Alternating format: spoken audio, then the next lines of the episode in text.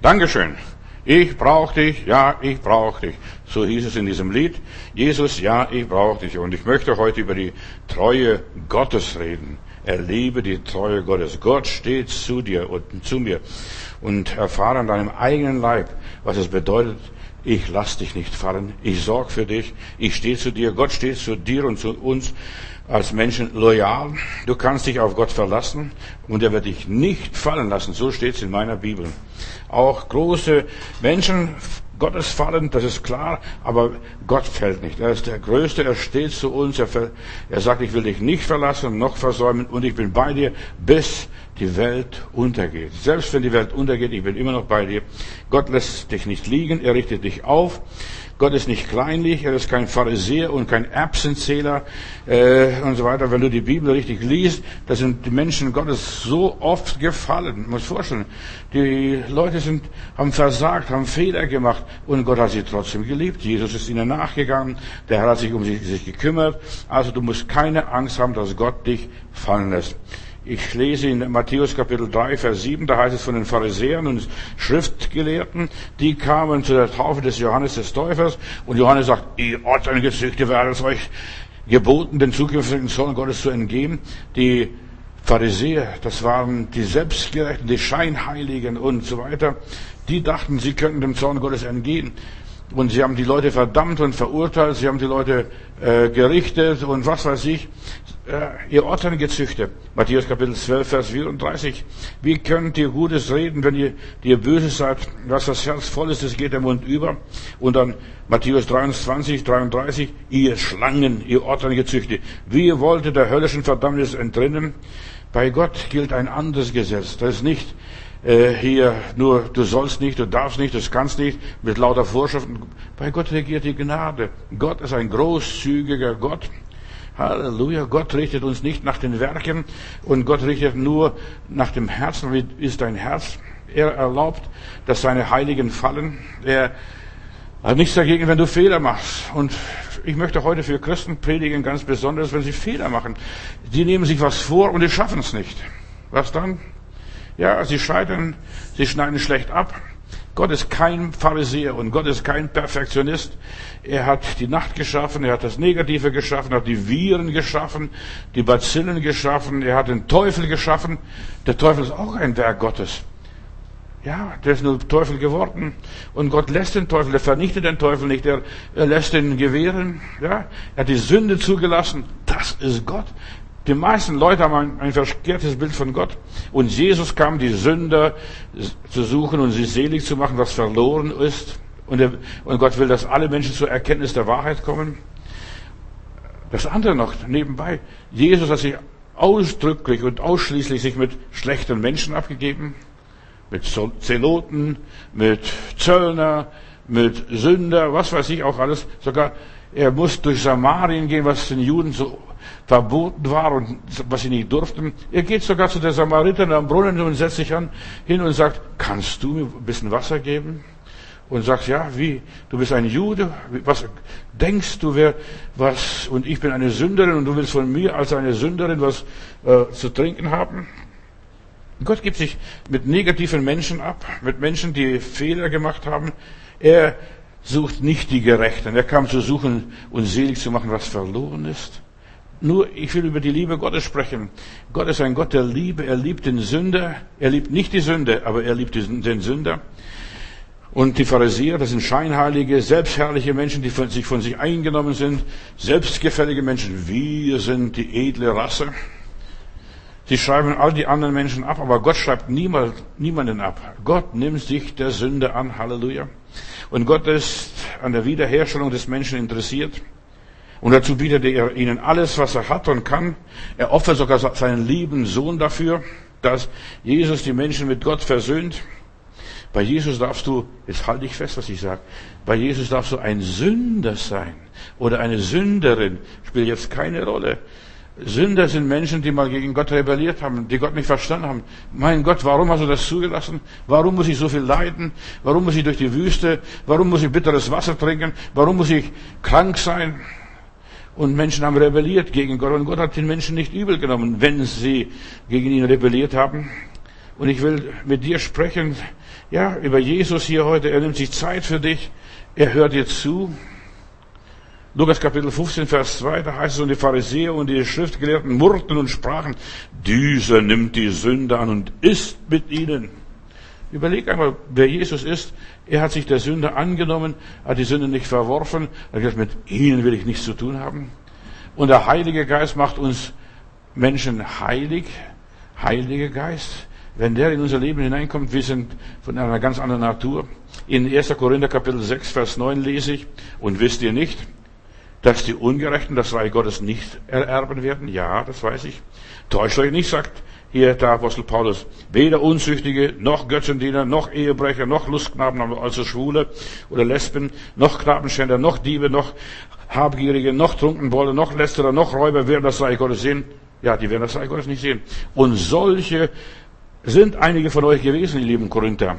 Aber jetzt seid ihr reingewaschen, ihr seid geheiligt, ihr seid gerecht geworden durch den Namen Jesus Christus und durch den Heiligen Geist.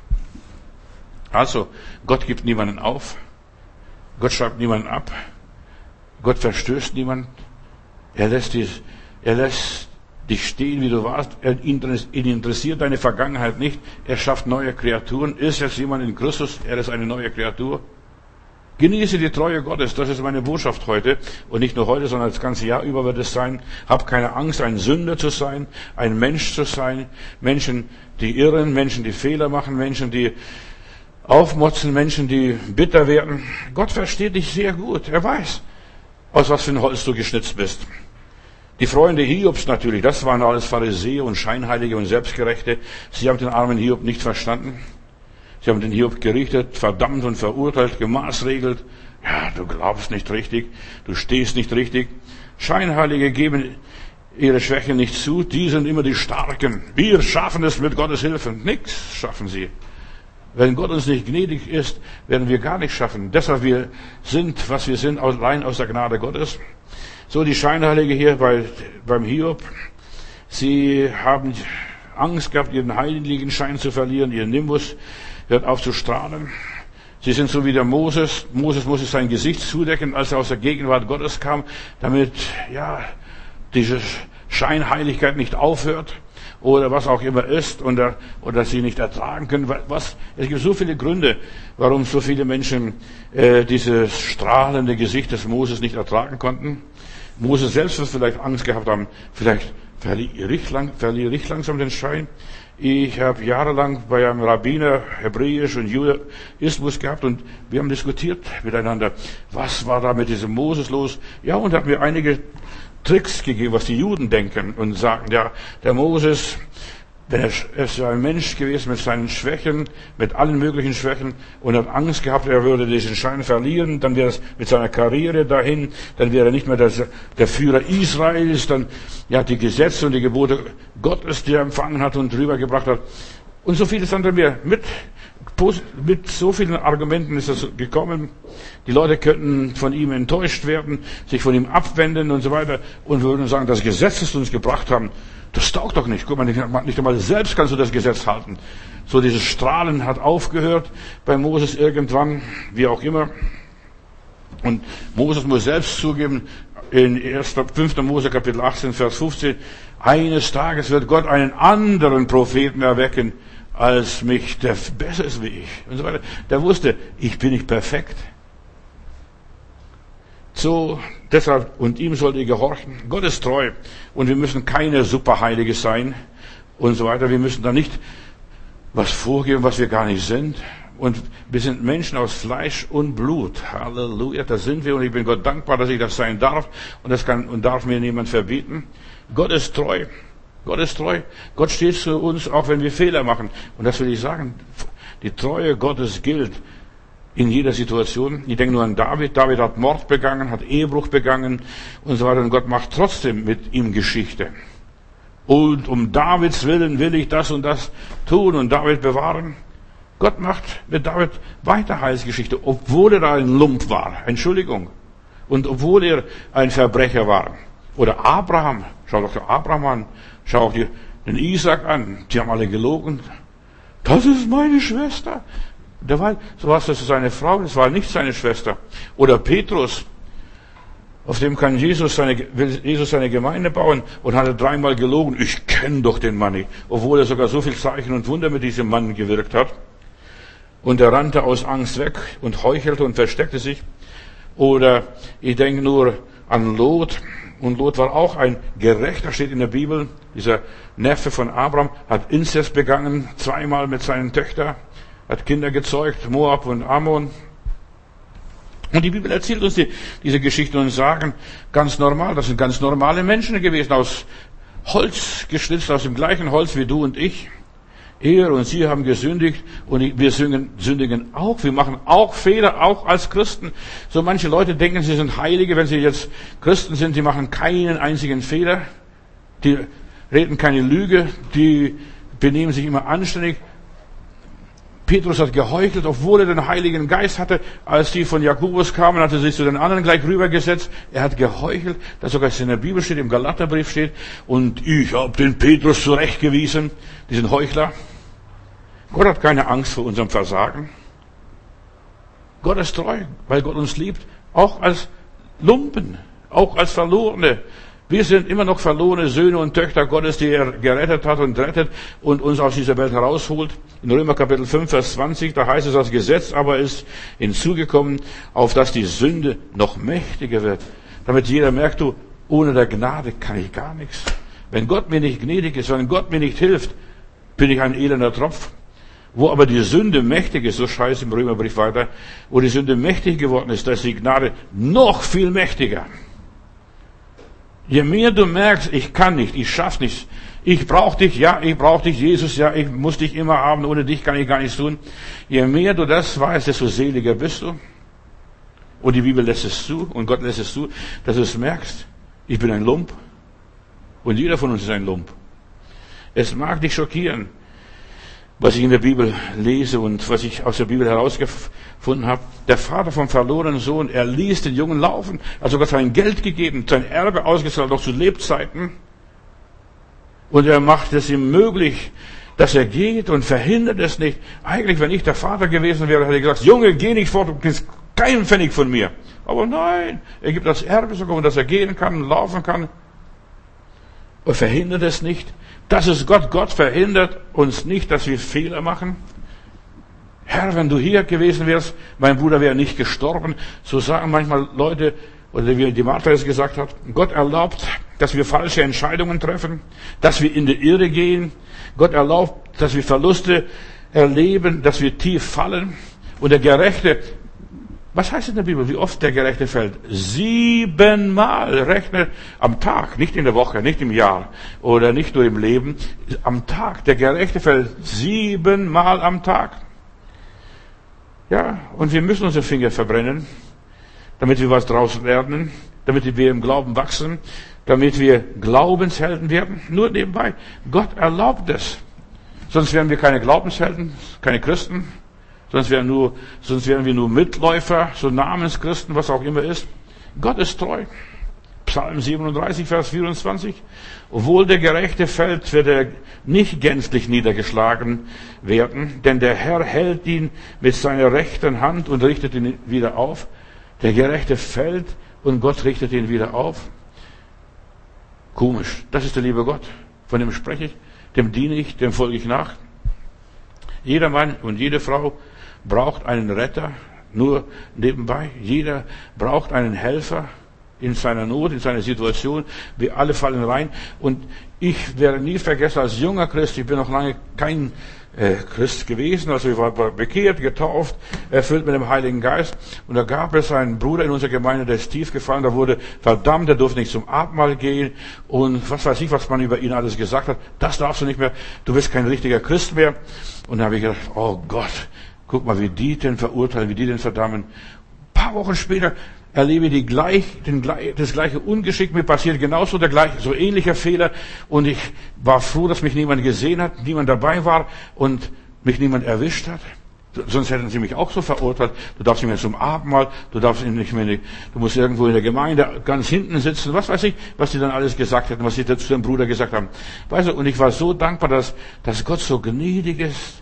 Und ich habe gelernt, mir nichts einzubilden, mir nichts einzureden, ich bin wäre besser wie die anderen, ich bin genauso schlecht und so schlimm wie alle anderen auch gewesen. Und da habe ich etwas gelernt, was ist Christsein? Ich darf schlimm und ich darf schlecht sein, ich darf Fehler machen, ich darf fallen, ich darf straucheln, ich darf versagen. Ja, ich darf alles. Und Gott nimmt es mir nicht krumm, er vergibt es mir. Ich muss nur zu ihm kommen und sagen, Vater, jetzt habe ich wieder so einen Blödsinn gemacht, habe ich wieder nicht meine Augen aufgemacht, jetzt habe ich wieder nicht hingehört, jetzt habe ich wieder nicht aufgepasst. Nur nebenbei. Was wir sind, das sind wir allein aus Gnaden. Niemand kann sich rühmen. Auch dieser Perfektionist Apostel Paulus, das war ein Pharisäer von Pharisäern.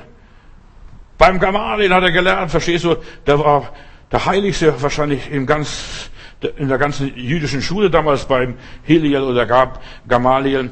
Und dieser Paulus muss lernen, was ich bin, bin ich allein aus Gnaden. Und lass dir an meiner Gnade genügen, ich werde dir nicht helfen, ich werde dich fallen lassen. Du wirst Schiffbruch erleiden. Du wirst in Not geraten. Du kommst, kommst ins Gefängnis sogar. Und im Gefängnis kommen keine guten Menschen, da kommen nur schlechte Menschen hin. Und das musste Paulus erleben. Lass dir an meiner Gnade genügen. Gott ist nicht kleinkariert. Gott ist gut. Er hat gute Gedanken mit dir und mit mir, mit uns allen. Nur nebenbei. Ich will von der Treue Gottes sprechen. Jesus ist der Anfänger und der Vollender unseres Glaubens. Und ich war so froh, dass Gott mich angenommen hat, so wie ich bin, mit meinen Stärken und mit meinen Schwächen. Ich habe mehr Schwächen wie Stärken, glaubt mir das? Und das ist mein Leben und ich lebe damit, mit meinen Schwächen. Er ist der Vollender unseres Glaubens. Wir sind erlöst aus Gnaden und nicht durch gute Werke, durch Anstand, durch Moral und was auch immer ist. Und wenn du erlöst bist, tust du automatisch gute Werke. Aber bis du soweit bist, vergeht viel, viel Zeit. Wenn du erlöst bist, gehst du gerne Gottes Wege, passt auf dein Leben auf, dass du nicht einmal in eine Grube fällst, passt auf, da gehst nicht vorbei, das ist gefährlich, dieser Weg hier. Wenn du erlöst bist, tust du gerne den Willen deines Vaters im Himmel. Aber vorher weißt du das nicht. Vorher, vorher hast du es noch nicht gelernt. Aber wenn du mal in der Grube warst und dann merkst du, hier ist gefährlich, pass auf. Der verlorene Sohn hat seine Lektion gelernt, dort beim Schweinebauer. Der hat sein Lehrgeld bezahlt. Er hat verstanden. Nirgendwo habe ich besser als bei meinem Papa, daheim. Und deshalb ist er ganz schnell nach Hause gerast. Wer noch nie verloren war, der weiß nicht, was Verlorenheit ist. Wer noch nie in Sünde gefallen ist, der weiß nicht, was in Sünde fallen bedeutet.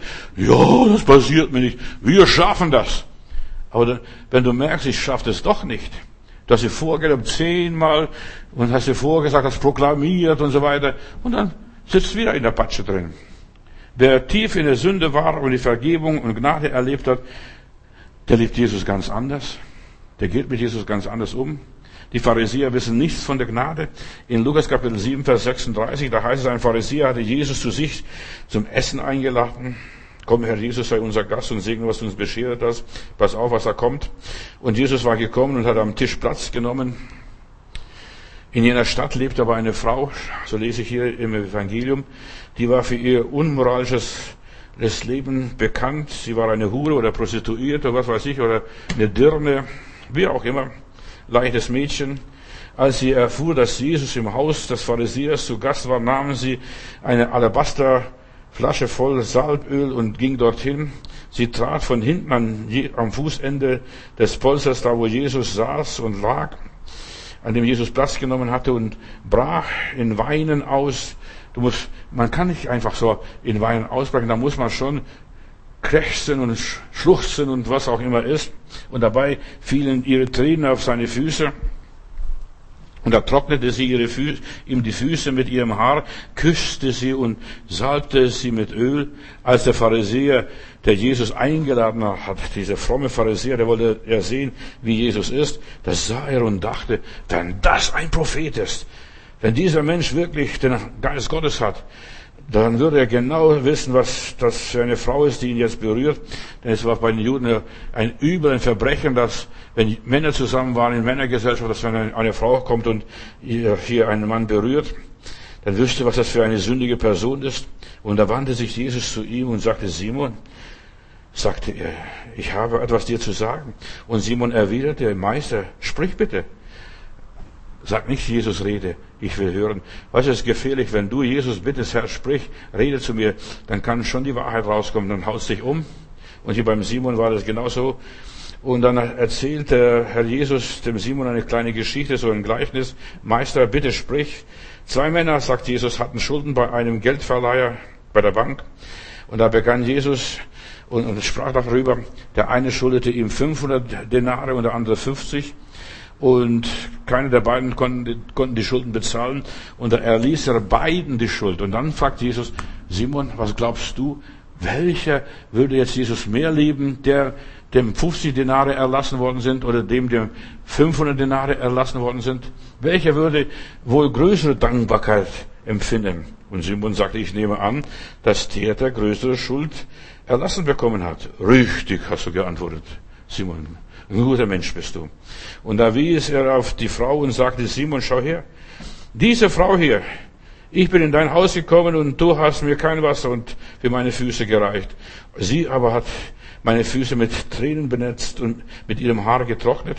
Du hast mir keinen Kuss gegeben zur Begrüßung, aber sie hat meine Füße hier abgeküsst und mir meine Füße mit ihrem Haar getrocknet. Du hast mir das alles nicht gegeben. Und schau, was da passiert. Was meinst du, welcher von diesen beiden oder was meinst du von dieser Frau? Hat sie, was hat sie alles erlebt? Was ist passiert? In Lukas Kapitel 7, Vers 50 lese ich. Und ja, da wurden diese äh, sind diese Pharisäer, die dabei waren, wahrscheinlich waren es alles andere Pharisäer. Jesus war der einzige normale Mensch noch da. Und sie wurden von Wut gepackt und sie wollten Jesus umbringen. Welche, sie liebt mich viel, diese Frau liebt mich viel. Scheinheilige Pharisäer, Selbstgerechte kennen die Güte und die Treue Gottes nicht. Sie wurden von Wut gepackt. Sie wissen nicht, dass Gott großzügig ist, weitherzig, barmherzig und gnädig. Das wissen sie nicht. Das steht nicht in ihrem Gebetsbuch.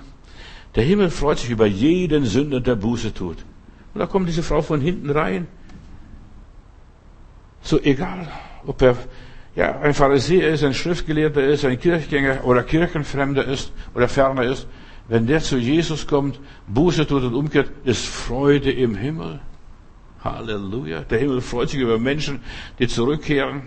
Dem Himmel ist es vollkommen egal, was für ein Bösewicht der Kerl vorher war. Ob er ein Dieb war oder Betrüger war oder Schwuler war oder egal was er gewesen ist. Oder ein braver Bürger, ein Spießbürger womöglich. Dem, ist, dem Himmel ist es alles egal. Er freut sich über jeden, der nach Hause kommt. Und wie diese Frau hier, ein hoffnungsloser Fall, eine stadtbekannte Hure oder Dirne. Die Frommen waren geschockt, als ja, als diese, als diese Frau reinkam, ich muss es noch vielleicht vorher wegschicken, vielleicht sind manche mit ihr schon im Bett gelegen von diesen scheinheiligen Pharisäern, was weiß ich. Manche Pharisäer sind so heilig und so weiter und die geben die Wahrheit nicht zu. Und die, die waren mit dem Mädchen zusammen mal. Die Frommen waren geschockt und so weiter, als sie sich reinschlich. Vielleicht haben sie miteinander sechs Mal miteinander gehabt. Was die? Was will die hier? Was sucht die hier drin? Weißt du, wir, wir denken nur an die Geschichte, die Ehebrecherin, die vor Jesus gebracht werden wurde und gesteinigt werden sollte. Dann hat Jesus gesagt, wer ohne Sünde ist, der werfe den ersten Stein und sind sie alle weggegangen, weil alle Dreck am Stecken hatten. Weißt du, die ganzen Scheinheiligen haben Dreck am Stecken, wenn du genau hinguckst. Du musst nur genau hingucken. Die meisten gucken gar nicht hin. Die haben eine rosa-rote Brille. Jesus, ja, es nimmt es hin. Simon ist schockiert wie diese Frau ihm die Füße, ja, trocknet, was heißt trocknet, zuerst benässt. Verstehst du, du musst Tränen drücken können. Also ich muss schon richtig üben, ich habe probiert zu üben, kann ich Tränen rauspressen. So einfach kannst du Tränen gar nicht rauspressen. Du musst emotionell ergriffen sein, um Tränen auszupressen. Sie stöhnte, sie brach in Weinen aus und überschüttete ihre seine Füße mit Tränen, das hat Jesus gedacht, und, und dann trocknete sie mit ihrem Haar, Lukas Kapitel 7, Vers 38. Jesus hat diese Frau nicht von sich gestoßen, das ist die Treue des Herrn. Ja, da verschlägt dem Frommen die Sprache hier, diesem ganzen Pharisäer oder den Pharisäern, die da waren, denn der Simon war kein unbekannter Pharisäer dort in der Stadt. Und da salbt sie sogar Jesu Füße mit einem wohlriechenden Parfüm, nicht nur mit Olivenöl da irgendwo frisch gepresst, mit einem Parfüm. Wahrscheinlich war das ihr Dirnenlohn, was sie sich da verdient hat irgendwo bei den ganzen Freiern. Das ist ein Skandal. was der Herr sich alles erlaubt. Und das war ein Paukenschlag für die ganze durchlauchte Gesellschaft dort. Da stehen sie fassungslos, starren auf diese Frau. Was wird jetzt der Meister sagen? Was wird Jesus hier sagen? Wie wird er sie beurteilen? Wie konnte Jesus, wie kann er, wenn er wirklich ein Prophet ist, sich das alles gefallen lassen? Und ich, manchmal denke ich oft, Herr, was lässt du dir alles gefallen? Verstehst, die Menschen beleidigen dich, die Menschen kränken dich, die Menschen verletzen dich und du liebst sie immer noch. Und du vergibst ihnen immer noch. Und du gehst ihnen immer noch. Und du suchst sie immer noch nach. Du gibst, gibst sogar dem Judas einen Kuss. Mein Heiland, was bist du für ein Kerl? Er dachte bei sich selbst, dieser Simon, wenn dieser Mann wirklich ein Prophet wäre, würde er die Frau kennen. Von dem, der sie berührte, was für eine sündige Person sie ist. Lukas Kapitel 7, Vers 39. Erlebe die Güte Gottes, das ist mein Thema heute. Jesus sieht die Menschen mit ganz anderen Motiven und Gedanken. Er sieht die Menschen durch und durch. Er sieht das Herz des Menschen an. Er sieht, was für ein Gebilde du bist. Du willst und du kannst nicht. Das ist, wie Gott uns sieht. Er beurteilt die Menschen richtig, auch den schlimmsten Sünder.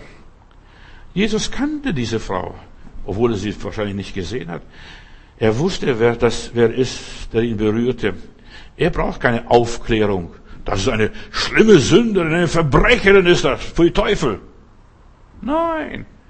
Bei Gott gibt es keinen Menschen, der Pfui Teufel ist. Deshalb sage ich dir, Ihr sind viele Sünden vergeben, Lukas 7, 7, Vers 47. Ihr sind viele Sünden vergeben, denn sie hat viel Vergebung erfahren. Darum liebt sie auch viele. Wem aber viel vergeben ist, der liebt viel. Wem aber wenig vergeben ist, der liebt auch nicht. Und das sind so die Menschen. Warum kann ich den Herrn nicht so lieben? Warum bin ich von Jesus nicht so begeistert?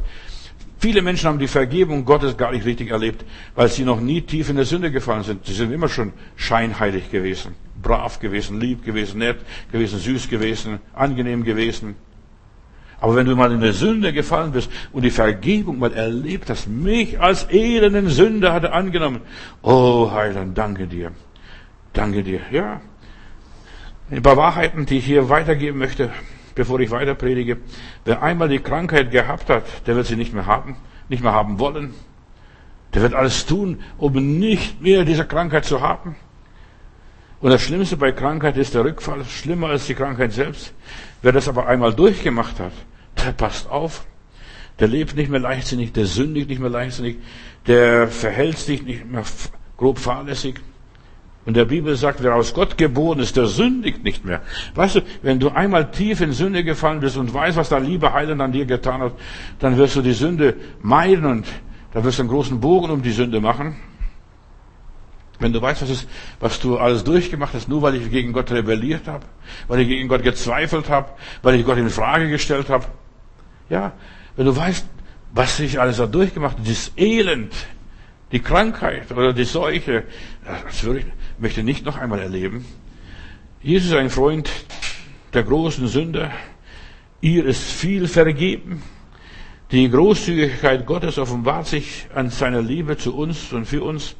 Nicht unsere guten Werke und Taten führen uns zu Gott, sondern die Liebe Gottes. Mit Seilen der Liebe habe ich dich gezogen. Weißt du, eigentlich liebt Gott, weil du ein schlechter Mensch warst. Halleluja. Die meisten kapieren das nicht. Die meinen, die denken, ich muss ein anständiger Christ werden, in eine Gemeinde kommen, die Bibel lesen, paar Psalmen singen und dergleichen. Nein, Gott liebt dich, weil du so verdorben warst, so faules Ei warst, verstehst du? Oder, ja, was weiß ich, so elendig warst, so verkommen warst. Er liebt dich und der liebt mich immer noch. Preis Gott. Was ist dann, was hat er sich da was hat er gefressen, dass er gerade mich so liebt, dass er gerade mir nachgeht, dass er mich nicht Stich, in Stich lässt?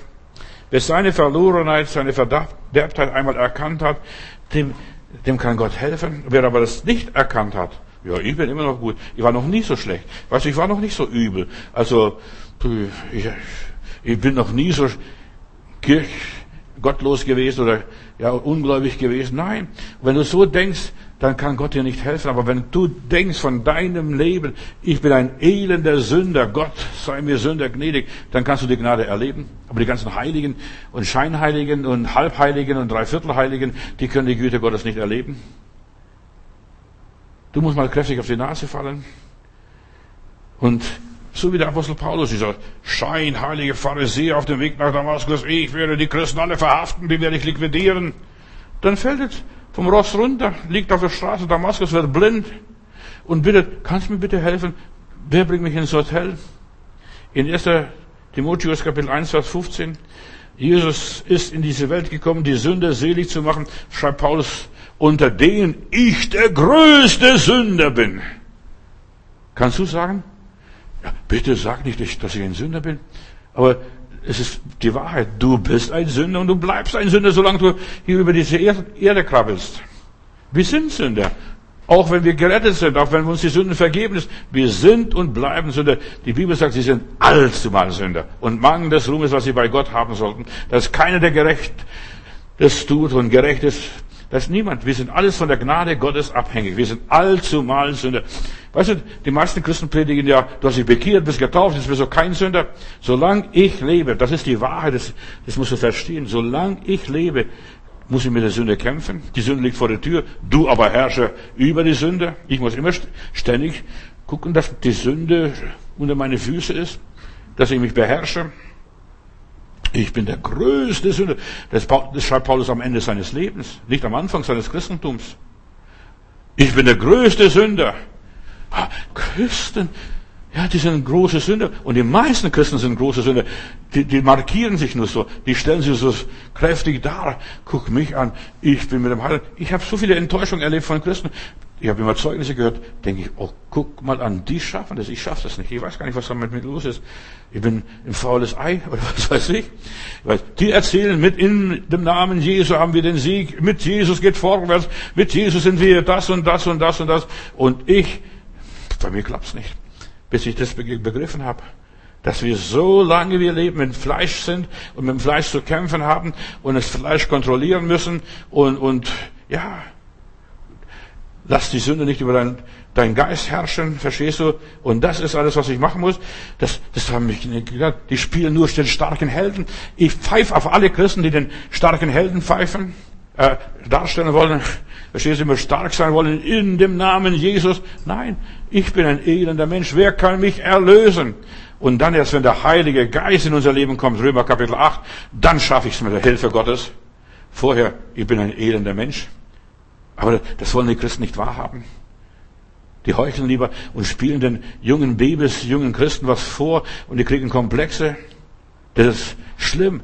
Da spielen sie den großen Helden da, den diesen Herkules und dann was sind sie? Waschlappen sind sie letztendlich. Ich bin einer der größten Sünder. Nur der Heilige Geist kann uns überführen und uns zeigen, wer und was wir sind. Und dann, alles, was ich bin, bin ich allein aus Gnaden. Dass sich niemand rühmt. Ja. Und erst wenn die Gnade in deinem Leben ist, kannst du die, die Gnade genießen. Och, ja, fallen wir, so fallen wir, stehen wir auf, so stehen wir da auf. Wir machen wieder weiter. Jesus liebt die Sünder. Schau doch die Jünger an. Ich habe für dich gebetet, hat der Herr Jesus zu Petrus gesagt, damit dein Glaube nicht aufhört. Wenn der Herr für mich nicht beten würde, würde mein Glaube heute Morgen oder heute Abend aufhören. Wer einmal Vergebung erfangen hat, der weiß, was Sünde ist. Und er wird in diese Sünde nicht mehr fallen. Der wird schon aufpassen. Was hat Jesus gesagt, wenn er die Menschen geheilt hat? Geh hin und sündige hinfort nicht mehr. Da, wo du gesündigt hast, zum Beispiel trinke kein Gift mehr, ist nichts Vergiftetes, gibt dem Argen keinen Raum. Ja, da passe ich auf. Aber da kommt das nächste Mal was. Verstehst du? Ich denke immer, ich habe das überwunden. Endlich habe ich das alles unter die Füße. Und morgen kommt eine andere Versuchung. Verstehst du? Der Teufel ist so raffiniert, der hat so viel Patentvorschläge, verstehst du, was er mir machen möchte und mir anbietet. Ich, ich habe das Böse überwunden, aber das Böse ist noch nicht aus der Welt geschafft und bereinigt. Psalm 85, Vers 5 und wenn ich dann weiterlese, zeigt uns, wie Gott uns neues Leben schenkt. Gott hilft und rettet uns. Er gibt uns ja nicht preis den Versuchen, den Anfechtungen und so weiter. Und er ist nicht zornig über uns, wenn wir Fehler machen. Gott erlaubt dem verlorenen Sohn, dass er verloren geht. Und dann kommt er nach Hause. Dieser, mein Junge, war tot und ist lebendig geworden. Er schenkt uns neues Leben, damit wir uns wieder freuen können. Ich stehe wieder auf, dann, oh komm. Wieder aus dieser Patsche hat der Herr mir geholfen. Ich bin wieder gut rausgekommen. Und bitte, dass eure Flucht nicht geschehe im Winter und am Sabbat, dass ihr nicht so viel Kratzer bekommt. Ich habe Kratzer bekommen, aber so, jetzt kann ich wieder weitermachen. Gott zeigt uns, wie sehr er uns liebt. Und wir erfahren wieder eine Rettung. Eigentlich tagtäglich erfahre ich die Rettung. Nicht nur einmal, dass er mir meine Sünden vergeben hat, sondern permanent, jeden Tag erfahre ich die Rettung Gottes, wie er mir tagtäglich hilft. Aus der Schwierigkeit, die habe ich überwunden, die werde ich nicht mehr haben. Dann kommt die nächste. Gott sagt uns. Ja, und wir sollten einfach sehen, dass Gott uns sehr lieb hat, dass er uns nicht aufgibt. Erlebe die Treue Gottes, der hält mich durch. Durch wie viel Not hat dich der gnädige Gott hindurchgetragen? Durch wie viele Gefahren? Durch wie viele Anfechtungen? Durch wie viele Rückschläge? Schau die Menschheit an. Ich könnte jetzt eine ganze Geschichte erzählen, aber das mir, habe ich die Zeit nicht dazu. Ja, die Treue Gottes. Gott ist so treu. Er hat unser Leben, unserem Leben gehalten. Wenn er gewollt hätte, hätte er einen Knopf gedrückt und wir wären schon gar aus. Aber er hat uns so lieb. Er hat uns heilig gehalten. Das ist mein Sohn, mein Kind. Taste meinen Gesalbten und meine Gesalbten nicht an. Der verlorene Sohn hat dem Vater unheimlich viel gekostet. Und ich sage dir die Wahrheit, du hast dem lieben Gott sehr viel gekostet. Sehr viel gekostet. Zuerst einmal, dass er das ganze Erbe dir gegeben hat. Dann das Mastkalb, das er für dich das ganze Zeit, die ganze Zeit über da gefüttert hat. Dass er dir neue Klamotten besorgt hat. Das ewige Warten, da am Tor zu stehen. Kommt mein Junge heute? Kommt er heute nicht? Wann kommt er denn? Verstehst du? Du hast Gott so viel gekostet, so viel Nerven, so viel Stress. Ja, das kannst du gar nicht erklären. Der Herr hat dich getragen, geführt und geleitet. Psalm 85 weiter, Vers 10. Barmherzigkeit und Wahrheit treffen hier aufeinander. Gerechtigkeit und Frieden haben sich geküsst. Hier vereinigen sich die Gegensätze. Weißt du, da entsteht, Gott liebt mich. Er liebt mich mit Haut und Haaren. Auch wenn ich komisch bin, er liebt mich. Und der liebe Gott liebt auch die komischen. Halleluja. Das weißt du. Ja, gut. Gesetz und Gnade vereinigen sich hier bei der Liebe Gottes. Weißt du, das ist das Gesetz und das ist die Gnade. Ach komm, lass das Gesetz stehen, halte dich an meiner Gnade, denn meine Gnade ist in den Schwachen mächtig. Und das ist, weißt du, das Gesetz, diese ganzen Naturgesetze, die Gesetze des Universums, vergiss es. Gott ist Liebe. Gott ist Liebe. Und so werden aus, durch die Liebe Gottes, durch das Kreuz, was ganz anderes. Da werden aus Sünder Heilige. Durch das Kreuz, Gott durchkreuzt das. Und sagt, nee, das ist nicht, lass es. Wieder ein Kreuz durch. Und Gott durchkreuzt alles in deinem Leben. Alles, was so ist, was negativ ist, wird durchkreuzt. Ist nichts. Da wieder, weißt du, die ganzen Fehler, die du in deinem Leben gemacht hast, über alles macht der liebe Gott ein Kreuz. Verstehst du ein Kreuz? Nix. Und es ist unbrauchbar mehr. Was durch Kreuz ist, ist unbrauchbar. Ja, so werden aus verlorene Gerechte, aus ungerechte Gerechte, aus Bastarden werden Kinder Gottes. Erlebe die Treue Gottes ist mein Thema heute. Ja, der Teufel möchte, dass jeder von Gott schlecht denkt. Gott liebt mich nicht, Gott versteht mich nicht, Gott kümmert sich nicht um mich. Nein. Und genau das Gegenteil ist der Fall. Der Teufel macht Gott so schlecht, stellt Gott in Frage dass Gott uns das Leben vermies, vermasselt alles, verbietet, uns nichts gönnt, uns alles nimmt. Nein, Gott will, dass, uns, dass wir uns freuen, dass wir uns sogar, jetzt halte ich fest, was ich sage, dass wir uns sogar an der Sünde freuen. Ja, da haut sich ja so, was der Pastor so sagt, dass du die Sünde genießt und sagst, ja, das ist der Weg. Ich will mal sehen, wie, die Sünde aussieht, wie die Sünde schmeckt. Und dann merkt der verlorene Sohn, du, die Sünde stinkt. Nicht mal dieses Gefräß darf ich essen, nicht mal genießen und so weiter. Ich will ganz schnell zum Vater rennen. Also, weißt du, du musst auch wissen, dass die Sünde bitter ist. Nur Punchwasser, was weiß ich, nur Lüge und Betrug ist. Gott erlaubt, dass du das, dass du hineingeratest in Ungerechtigkeit, in Lieblosigkeit, in, in, in Frevel, in, in Bitterkeit, in Groll. Sagst, puh, ich will so Zeug nicht essen. Damit will ich nichts zu tun haben. Das schmeckt mir gar nicht. Gott erlaubt, solange du das nicht weißt, dass die Sünde bitter ist, salzig ist oder ungenießbar ist, solange wirst du die Sünde nicht meiden. Aber wenn du weißt, du, das ekelt mich, das kotzt mich, wirst du die Sünde nicht einmal mehr berühren, da wirst du einen großen Bogen um die Sünde machen. Nur nebenbei. Deshalb erlaubte Gott, dass wir mal in die Sünde hineingeraten, in die Scheiße hineintreten. Und das ekelt uns, uh, was ist dann mit mir los, verstehst du? Bis du das erlebt hast und sagst, nächstes Mal passe ich auf, mache ich meine Augen auf. Da träume ich nicht mehr so vor mir hin. Und döst und so weiter. Wenn du weißt, wie das stinkt. Aber die meisten wissen es nicht, weil die meisten nie richtig in die Sünde gefallen sind. Ich habe eine Freizeit für Pastorenkinder gehabt, also mehrere, mindestens 14 Pastorenkinder waren da. Und dann kommt ein Junge zu mir in der Seelsorge, ein Pastorenkind, und sagt, Bruder Matthäus, muss ich wirklich in die Sünde gehen? Muss ich, muss ich rauschgiftsüchtig werden? Muss ich das erleben? Muss ich Alkoholiker werden? Muss ich das alles erleben, damit ich aussagen kann, wie Nicky Cruz oder so bei Kreuz und Messerhelden damals, dass ich auch berichten kann, Gott hat mich wunderbar erlöst. Ich gesagt, nein, dass du nicht in die Sünde so gefallen bist. Das ist eine größere Gnade, als bevor du in die Sünde fällst. Aber Gott erlaubt es, damit wir Gott lieben. Und ich habe die Geschichte gelesen hier von dieser Frau. Ihr ist viel vergeben. Darum liebt sie viel. Wer keine, wer, und das ist das Problem, was ich hier bei vielen Menschen erlebe. Die sind fromm von Kindesbeinen an, die sind schon in meiner Kirche gewesen, die sind schon mit der christlichen Muttermilch großgezogen worden, die haben keine Ahnung, was Sünde ist. Die sind so brave Kinder. Aber wenn du in der Sünde gefallen bist, wenn du mal rauschgesüchtig warst, wenn du ein Mörder warst, wenn du ein Verbrecher warst, wenn du, was weiß ich, im Gefängnis warst, dann liebst du den Herrn ganz anders. Mir ist es so viel vergeben. Erbarmung ist mir widerfahren und mehr nicht. Erbarmung, Gott hat mich angenommen, vom Knast bis zur Kanzel. Bei mir war mal ein Bruder da, der im Knast war und ist, hat ein, ist Prediger geworden und hat ein Buch geschrieben vom Knast zur Kanzel. Ja, Du musst zuerst mal im Knast landen, damit du erzählen kannst, wie gut der Herr ist, der mir alle meine Sünden vergeben hat, der mir nichts nachträgt, der mir nichts übel nimmt und so weiter.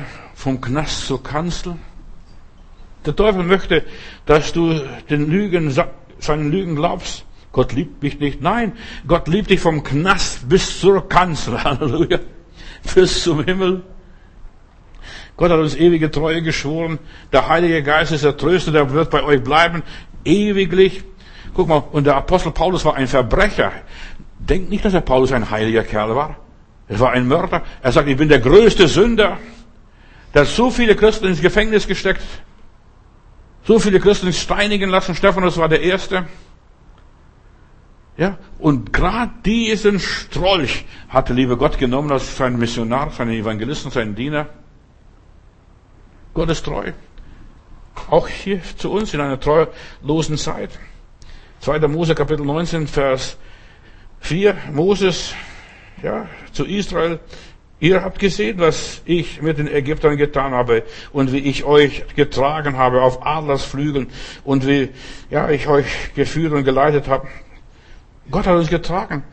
Überleg einmal, verdient hast du nicht, habe ich's nicht dass Gott sich um uns gekümmert hat, haben wir miteinander nicht verdient. Gibt ein schönes Lied. Auf Adlers Flügel getragen übers brausende Meer der Zeit, getragen auf Adlers Flügel bis hinein in die Ewigkeit. Das ist alles Gnade. Von morgens früh bis abends spät trägt dich der liebe Gott, obwohl du ein fauler Beter bist. Ja, oberflächlich bist, gleichgültig bist und so weiter. Und Gott kümmert sich doch um dich. In aller Liebe. Über Berge und Täler und Gründe immer höher zur himmlischen Höhe, denn die Flügel, die mich tragen, die Flügel, auf denen ich stehe, und an diesen Flügel, da werde ich wunderbar zur Ruhe geführt. Da ist Zufluchtsstätte für mein festes, sicheres Haus. Der Feind mag über mir kreisen und zielen und spähen, wie er will. Die Flügel sind stark, die mich decken. Unter den Flügeln bleibt es still bei Gott. Da regst dich nicht auf, da gehst nicht gleich hoch, da explodierst du nicht gleich. Ja, unter diesen Flügeln bin ich geborgen und auf den Flügeln bewahrt. Das gibt ein seliges Ruhen, das gibt eine glückliche Fahrt und das gibt ein sicheres Wissen bei wechselnder Pilgerschaft. In diesem Lied heißt es hier dann weiter. Denn unter den Flügeln ist Friede und unter den Flügeln ist Kraft. Weißt du, ich will die Wahrheit sagen. Ich habe Fehler gemacht in meinem Leben als junger Christ, mache ich als alter Christ auch noch Fehler. Ich bin menschlich Und Irren ist menschlich und bleibt menschlich auch, solange ich lebe. Das sage ich immer wieder und betone ich immer wieder. Aber für mich damals als junger Christ habe ich eine Erfahrung gemacht. Ja, ich habe Fehler gemacht. Und dann kann ich noch in Sprachen beten. Ich bin verblüfft. Menschenskind, dachte ich, guck mal, Gott, hat den Heiligen Geist von mir nicht genommen. Ich darf Gott loben und preisen in Sprachen. Und das gab mir immer wieder die Gewissheit, ich bin immer noch ein Kind Gottes. Ich spreche immer noch die Sprache des Himmels. Halleluja. Ich bin immer noch ein Kind des Herrn und ich kann in Sprachen beten. Geschwister, deshalb ist es Beten in Sprachen. Nicht nur babbeln und lalalala, irgendwie ist nein, sondern das richtige Sprechen in Sprachen, wie der Heilige Geist gibt, auszusprechen. Wenn du das hast, weißt du, und wenn du Fehler gemacht hast, wenn du schwach geworden bist, wenn du versagt hast, wenn du auf dem Boden gelegen bist, und nicht mehr weiterkommst und immer noch babbeln kannst und in Sprachen reden kannst, dann weißt du, Gott hat mich nicht aufgegeben. Der Tröster ist noch da. Halleluja. Der Heilige Geist ist noch da. Das kennen aber viele Menschen nicht. Viele Menschen haben keine Ahnung. Es wird ihnen nicht gelehrt. Verstehst du? Der Herr hat sich zurückgezogen. Nein, auch wenn wir fallen, der Herr zieht sich nichts von uns zurück. Er hat uns lieb. Er hat seinen Sohn für uns geopfert. Hat den Heiligen Geist uns gesandt, ihr Lieben. Ja, unter diesen Flügeln, da werden wir getragen. Gott ist treu. 5. Mose 4, Vers 31. Er trägt uns hier, heißt es, denn der Herr, dein Gott, ist ein barmherziger Gott.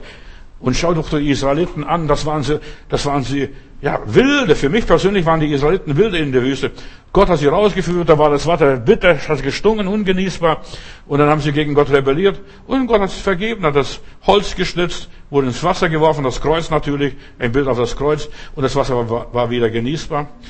Oder Gott hat 40 Jahre für diese Kerle Brot und Manna gegeben und Wasser gegeben und Fleisch gegeben und sie geführt mit der Wolkensäule, obwohl sie nicht gehorsam waren. Das waren Rebellen. Guck mal, und Gott hat sie nicht aufgegeben. Gott will sich nicht blamieren. Weißt du, wenn Gott dich erlöst hat, Gott will sich nicht an dir blamieren, damit die Welt sagen kann, guck mal, der hat sie erlöst, die nennen sich Christen und der hat sie nicht ans Ziel gebracht. Gott bringt jeden einzelnen von uns ans Ziel in aller Liebe. Ich will dir einen anderen Gott predigen, als was du vielleicht von deiner Kirche kennst oder kennst. 4, 5. Mose 4, Vers 31. Denn der Herr, dein Gott, ist ein barmherziger Gott. Er wird dich nicht verlassen, noch verderben, noch wird er den Bund, den er mit dir geschlossen hat, vergessen, den er auch sogar mit deinen Vätern geschlossen hat, nicht mit dir, mit deinen Vätern. Und weißt du, was, was deine Väter sind? Das ist Abraham, das ist Moses, das ist Jesus, das bin ich. Das sind die, die, die durch unseren Dienst zum Glauben gekommen sind, die an Gott gekettet und gebunden worden sind. Gott steht zu seinem Bund, zu seinen Verträgen, zu, deinem, zu deiner Taufe. Ich bin Gott dankbar für die Taufe. Auch wenn es schon so lange her ist. Ich bin Gott dankbar, dass wir, dass ich mich erinnern kann, was wir damals mit Gott abgemacht haben, so einen Vertrag irgendwie mit Gott geschlossen haben. Und vielleicht hast du gar nicht groß damit verstanden, was da passiert. Ich war auch ganz neu im Glauben, verstehst du? Ich habe mich noch reingemogelt in der Taufe. Da war Janstim, die, eine Janstim-Evangelisation, da sind über 30 Menschen zum Glauben gekommen in der Evangelisation damals. Und wir haben gehört, oder ich habe es gehört, da ist eine Taufe und ich wollte unbedingt getauft werden, habe ich dann mich auch eintragen lassen, dann kurz mir so Glaubenskurs über mich ergehen lassen, was die Taufe wirklich ist. Und dann wurde ich getauft. Ich habe hab damals gar nicht alles kapiert, was da passiert. Du musst nicht alles verstehen, was da passiert. Wichtig ist, du hast einen Vertrag unterschrieben. Das Kleingedruckte musst du gar nicht lesen. Also ich lese das Kleingedruckte bei den Verträgen kaum. Ich unterschreibe das im Glauben. Ich denke, das ist, eine, ist ein richtiger Vertrag. Und dann unterschreibe ich dieses AGB. Ja? Und dann bin ich dabei. Und dann habe ich einen Vertrag. Und seitdem habe ich einen Vertrag. Und da komme ich auch nicht mehr raus. Aus diesem Vertrag komme ich nicht mehr raus. Halleluja. Gott hat einen Bund mit mir geschlossen. Ich kann kündigen, ich kann es unterlassen, ich kann es vergessen, aber mit Seilen der Liebe habe ich dich gezogen. Immer wieder. Du hast einen Vertrag gemacht. Gott von seiner Seite sagt, ich will es nicht vergessen. Ich, ich stehe zu dem, auch wenn du nicht dazu stehst. Und wir Menschen, Gott weiß, was wir für Menschen sind. Wir sind so wankelmütig. Mal ho, mal ha, mal ho. Verstehst du? Himmelhoch jauchzen, zu Tode betrübt. Gott weiß, was wir für Gebilde sind. Und er hilft uns. Der Herr verbirgt sich. Er steht zu seinem Vertrag. Jesaja 49, Vers 15. Der Herr sagt, ich werde dich nicht verlassen. Ich werde dich nicht vergessen. Du bist bei Gott eingetragen. Deshalb freut euch nicht. Die meisten Leute verstehen jetzt nicht, was Jesus da gesagt hat. Freut euch nicht, dass und so weiter, dass euch die Dämonen untertan sind, sondern freut euch am allermeisten, dass euch euer Name im Buch des Lebens steht. Dein Name von deiner Geburt, nicht von deiner Taufe und nicht von deiner Wiedergeburt, sondern von deiner Geburt steht im Buch des Lebens. Herr, du hast mich gewollt. Im Mutterleib hast du mich zubereitet, Herr.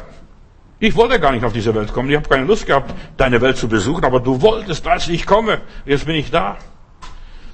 Mann, oh Mann, oh Mann. Ja, jetzt bin ich da. Dir zuliebe. Ich bin Gott zuliebe hier auf dieser Welt. Nicht mir zuliebe. Ich habe nichts von dieser Welt. Da plage ich mich nur rum und quäle mich nur. Aber wegen dir, Gott, du hast mich gewollt, im Mutterleib zu, bereits vor Grundlegung der Welt hast du mich erwählt. Und jetzt bin ich da. Und, und deshalb, weißt du, freut euch am allermeisten, dass, unser, dass mein und dein und unser Name im Buch des Lebens steht und achtet darauf, dass dieser Name nicht rausgestrichen wird. Niemand hat ein Recht, meinen Namen aus dem Buch des Lebens zu löschen.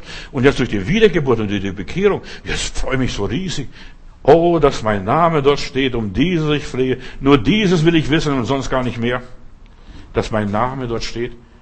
Jetzt bin ich voll bewusst, was es bedeutet, dass mein Name dort steht. Freut euch, sagt Jesus zu diesen Jüngern damals, als sie nach Hause kamen.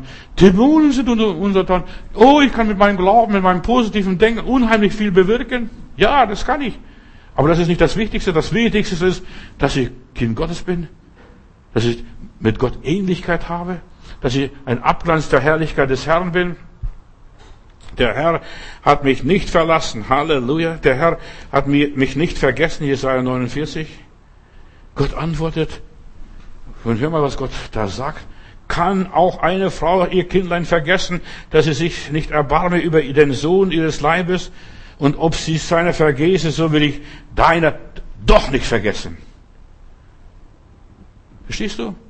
Deine Mutter kann dich vergessen, dein Vater kann dich vergessen, deine Oma oder deine Opa kann dich vergessen, deine Geschwister können dich vergessen, aber Gott vergisst dich nicht. Ich bin wegen Gott hier. Ja, weil Gott es will. Und das ist dein Wille geschehe. Nichts was anderes. Gott vergisst einen nicht. Und du bist Gott nicht egal und gleichgültig. Er hält zu einem. Treue wird in der Bibel ganz groß geschrieben. Du kannst dich auf Gott verlassen. In der Bibel heißt es immer wieder, Gott ist treu, der euch berufen hat, der wird auch vollenden. Gott ist treu, der dich berufen hat, der dich gerufen hat, ins Dasein geschickt hat. Komm, geh nach Deutschland, geh nach Berlin und geh hier, was weiß ich wohin, da wo du wohnst. Und, und, und dann, du bist hier, der dich berufen hat, er ist treu. Ich habe nicht rausgesucht, nach Berlin zu gehen, aber Gott wollte, dass ich nach Berlin gehe. Und Gott wollte, dass ich nach Moskau gehe. Verstehst du, oder sonst wohin? Gott wollte es. Und wenn er dich gerufen hat, dann hat er was mit dir vor. Dann will er mit dir Geschichte machen, in aller Liebe. Durch Jesus hat Gott ja einen Bund mit dir geschlossen. Jetzt bist du getauft. Und jetzt erst recht. Und jetzt erst recht. So wie Gott mit Noah war und dann ein Zeichen gegeben hat, diesen wunderbaren Regenbogen, diese sieben wunderbare Farben. So gab Gott uns durch das Kreuz Jesu ein Bund das Zeichen, ich komme mit dir zum Ziel, auch wenn es schwierig wird. Auch wenn du unfähig bist. Auch wenn du arm bist. Auch wenn du nichts taugst. Auch wenn du krank bist. Auch wenn du gebrechlich bist, wenn du behindert bist. Wenn die Umstände noch so groß sind. Ich komme mit dir zum Ziel. Das ist das Zeichen des Kreuzes. Es sieht aus, als wenn die Welt zusammenbrechen würde. Das Kreuz wird, verstehst du, da dein Leben gekreuzigt. Du, du stirbst und so weiter. Aber Gott ist ein treuer Gott. Trotz den schwierigen Umständen komme ich mit dir zum Ziel. Josua Kapitel 1, Vers 5. Das war vor 2018 und 19, was Gott mir als Wort gegeben hat für, die, für mich persönlich. Ich will dich nicht verlassen und ich will nicht von dir weichen. Ich will dich nicht verlassen. So wie ich mit Moses war, so wie ich mit Jesus war, so wie ich mit den Aposteln war, so wie ich mit den Propheten war, so wie ich mit den Kirchenvätern war, so will ich auch mit dir sein. Halleluja. Und wenn Gott uns etwas versprochen hat, das ist bare Münze, dann steht er auch zu dem, was er verspricht. Das ist diese ABG, das ist diese, ja, das ist ein Rechten, was er dir gegeben hat, dann steht er an deiner Seite, bis du vollendet bist, bis du am Ziel bist, bis du das erreichst, was du erreichen solltest. Wir haben noch nichts erreicht. Du, ich muss eines sagen, ich habe noch gar nichts erreicht. Ich habe meine Seligkeit noch nicht erreicht. Ich habe meine, mein Heil noch nicht erreicht. Ich bin noch nicht im Himmel. Bin noch immer noch voll da. Aber ich habe den Himmel in mir. Das ist das Einzige, was ich habe. Aber sonst habe ich gar nichts. Und erst wenn ich diese Erde verlasse, habe ich erst das erreicht, was ich erreichen sollte. Auf dieser Welt gibt es nicht. Gott tut immer das, was er gesagt hat, was er versprochen hat. Und wenn er es gesagt hat, muss es auch stimmen. Und wir haben schon so kleine Lichtblicke. Weißt du, so kleine, ja, Anzeichen der Liebe Gottes, seiner Treue.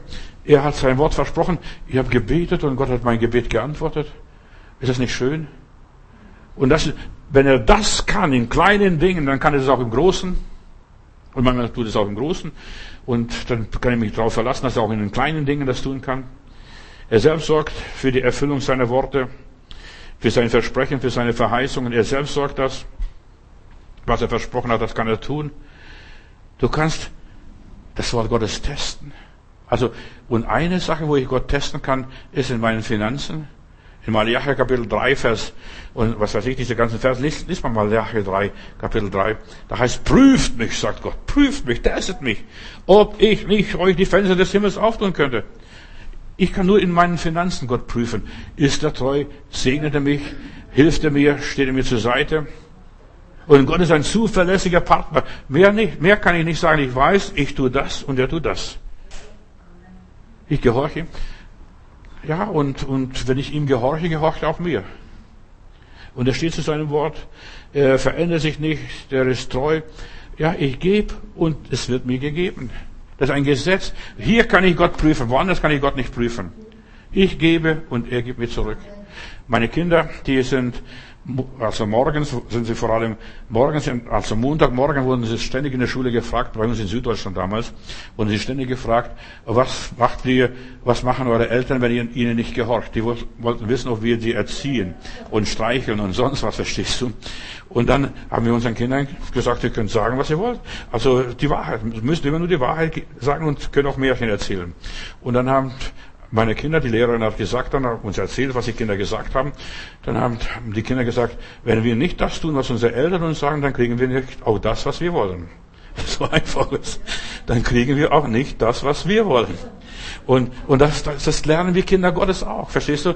Dass wir das nicht bekommen, was wir wollen. Aber wenn ich das tue, was Gott will, und das, und hier bringt den Zehnten ganz in mein Kornhaus. Unterstützt mein Reich baut, trachtet zuerst nach dem Reich Gottes und so weiter. Und dann wird euch alles andere zufallen. Mehr braucht ihr nicht tun. Und deshalb, seitdem ich das gelernt habe, gebe ich treu dem Herrn den Zehnten und ich berechne, lieber gebe ich Gott ein paar Cent mehr als zu wenig, verstehst du, aber ich weiß, Gott lässt sich nicht lumpen. Gott lässt sich nicht lumpen, nur nebenbei. Wer die Treue und Liebe Gottes einmal erlebt hat, das, der kann es nicht mehr lassen. Erlebe die Treue Gottes, das ist meine Botschaft heute. Lass dich drauf ein, auf dieses Abenteuer. Erlebe die Treue Gottes in deinen Schwierigkeiten. Diene Gott in seinen Schwierigkeiten, in seinen Problemen, in seinen Kämpfen. Weißt du, Gott hat auch Kämpfe. Gott ist auch hilflos, verstehst du? Gott braucht auch deine Hilfe. Verteidige Gott. Verstehst, Gott wird beleidigt, was weiß ich. Diene Gott in, deinen, in seinen Schwierigkeiten. Gott wird dienen in deinen Schwierigkeiten, in deiner Krankheit, in deinem Leiden, in deinen Konflikten, in deinen Nöten, in deinen Krisen, in deinem Mangel. Halt zu Gott in schlechten Tagen und nicht nur in guten Tagen. Also ich halte Gott zu Gott auch in schlechten Tagen. Wenn, die, wenn der Gemeinde, dem Reich Gottes, dem Wort Gottes, der Bibel, dem Glauben ganz schlecht geht, wenn die Menschen von Gott nichts mehr halten, ich halte zu Gott. Verstehst du? Und, und ich lass, lass es nicht bleiben, verstehst du? Er hat mir gedient, als es mir schlecht ging, verstehst du? So diene ich ihm jetzt, weil es ihm schlecht geht, weil die Leute von ihm nichts wissen wollen, weil die Leute ihn verlassen, weil die Leute ihn meiden. Das diene ich Gott mit Freuden. Wer einmal die Güte Gottes erfahren hat, der will nichts mehr anderes, der ist mit was anderem nicht mehr zufrieden, der gibt sich auch mit was anderem nicht mehr ab. Wer einmal geschmeckt hat, wie die Güte Gottes schmeckt, die Barmherzigkeit Gottes, der wird sich mit Ramsch oder mit Wassersuppe sich nicht mehr zufrieden geben. Der weiß, bei Gott bin ich richtig und gut aufgehoben. 5. Mose Kapitel 7, Vers 9. Und du sollst wissen, Du sollst wissen, dass der Herr, dein Gott, allein Gott ist, der treue Gott, der den Bund und die Barmherzigkeit bis ins tausendste Glied gehalten hat oder hält, denen, die ihn lieben und seine Gebote halten, bis ins tausendste Glied. Immer wieder, um Davids Willen. Es gab so viel Lumpen da in der Linie Davids, verstehst du, Hiskia und Ahab und was weiß ich und Salomo und bis ins tausendste Glied, bis heute ist noch nicht erschöpft. Bis ins tausende Glied will ich meinen Bund halten. Und wenn du den Bund Gottes hältst, sagst, Herr, ich kann's nicht, aber ich bleib bei dir, ich werde dich nicht lassen. Nicht, dass er mich nicht lassen wird. Nein, ich werde Gott nicht lassen. Ich bleib bei dir, lieber Heiland. Dann wirst du erleben die Treue Gottes, dass er dich erwählt hat. Und ja, wenn du Gott nicht loslässt, er wird auch nicht zulassen, dass sich jemand aus seiner Hand reißen wird. Römer Kapitel 8 noch ganz schnell, Vers 30. Welche er berufen hat, die hat er verordnet.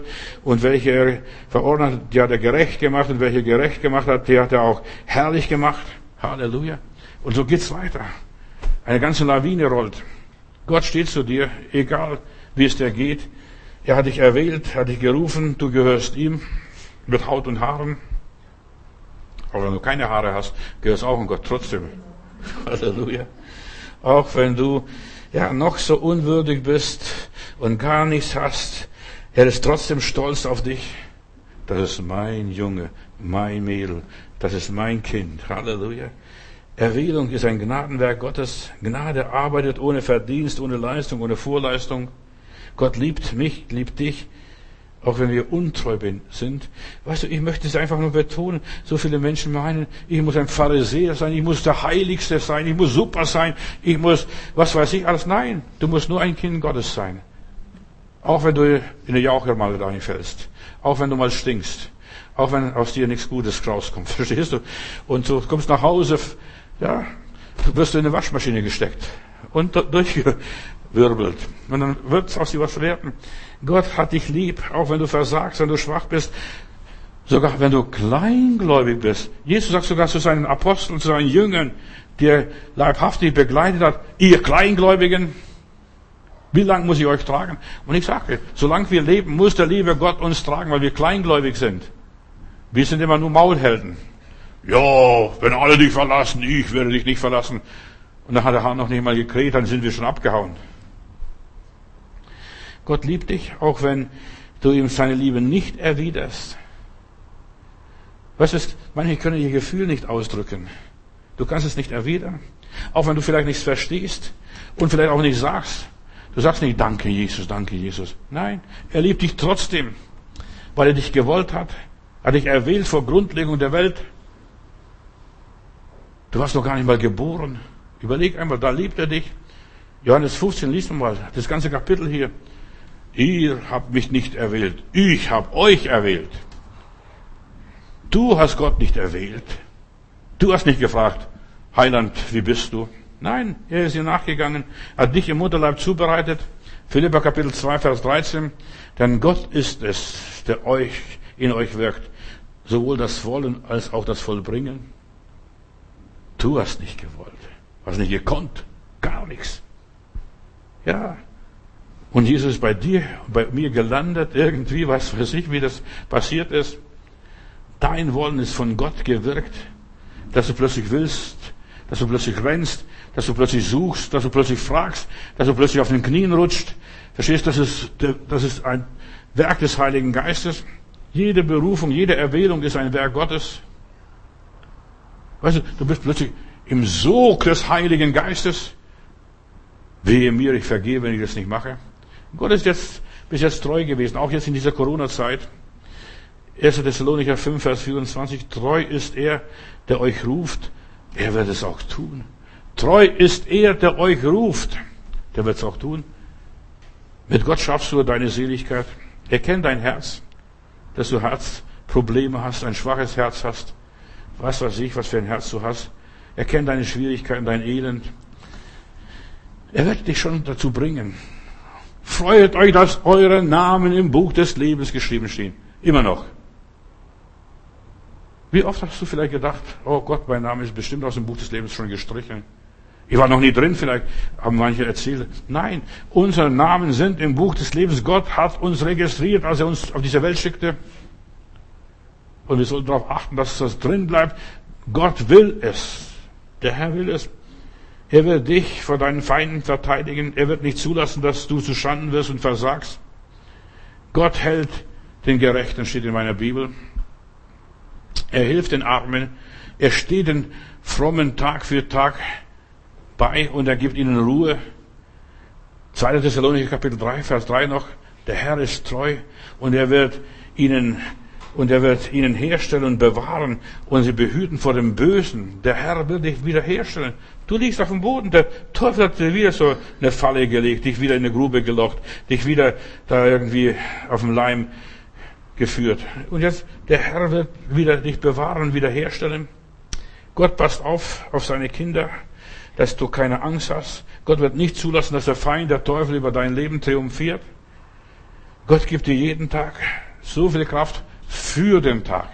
Also das Schlimme dabei ist, weißt du, ich möchte gerne so viel Kraft haben für nächstes Jahr, für 2022 für möglich, aber ich kriege immer nur leider Gottes nur für diesen Tag, nur für diese Stunde kriege ich noch Kraft, nicht mehr und nicht weniger. Und Gott wird nicht zulassen, dass du fällst und scheiterst und verloren gehst. Er wird dich im richtigen Moment erretten. 2. Timotheus Kapitel 2, Vers 13. Wenn wir untreu werden, so bleibt er dennoch treu. Er kann sich selbst nicht verleugnen, also treue Gott. Gott kann nicht untreu werden. Gott lügt nicht. Offenbarung 19, Vers 11. Er ist treu und wahr. Sein Name ist Treue. Gottes Name ist nicht nur Liebe, sondern Treue. Er ist treu in allen Dingen. Gott weiß, ja, wie dein Leben abläuft, wie er es gerne hätte aber es manchmal nicht hat. Und wenn es nicht so ist, repariert er und stellt dich wieder her. Und es gibt kaum einen Tag, auch in meinem Leben, in deinem Leben auch, wahrscheinlich bei uns allen so, es läuft nicht immer so, wie wir geplant haben, wie wir gewollt haben, wie wir uns gewünscht haben. Und jeder Tag hat seine eigene Plage, ihr Lieben, in aller Liebe, jeder Tag. So Gott liebt uns mit unseren Plagen. Jesus alle Tage bei uns, vertraue ihm, empfange seine Kraft für jeden Tag nur und wachse da, reife da drin, wachse in jeder Situation, heute so und morgen wieder so. Vertraue Gott. Dein Jetzt, dein Heute. Mehr kannst du nicht machen. Das Gestern kannst du nicht Gott bringen. Schon vorbei. Alles vorbei. Und das Morgen hast du es auch noch nicht in der Hand. Aber dieses Jetzt, heute, hier. Vertraue Gott. Bei ihm bist du in guten Händen, Halleluja. Bist wunderbar geborgen, gehegt, gepflegt, behütet und beschützt. Mein Gott, ich danke dir, dass du treu bist, zuverlässig. Du gibst uns allen Halt und Sicherheit. Du verlässt uns nicht. Selbst wenn wir Fehler machen, selbst wenn wir manchmal bockig sind und manchmal deine Güte ablehnen und so weiter. Du verfolgst uns mit deiner Liebe, mit deiner Güte, mit deiner Barmherzigkeit. Du bist überall da alle Tage bis an der Weltende, bis es mit uns gar nicht mehr geht. Selbst da bist noch mit uns und wir dürfen mit dir rechnen. Alles auf dieser Welt verändert sich, aber du veränderst dich niemals. Du bist und bleibst mein ewiger, wunderbarer Begleiter und Führer. Halleluja. In 2. Mose Kapitel 33, Vers 14 sagst du, und hast einmal gesagt zu jemandem, meine Gegenwart wird mit dir mitgehen, bis ich dir Ruhe verschafft habe. Herr, und du wirst mit uns gehen, bis wir in die Ruhe des Himmels eingegangen sind. Amen.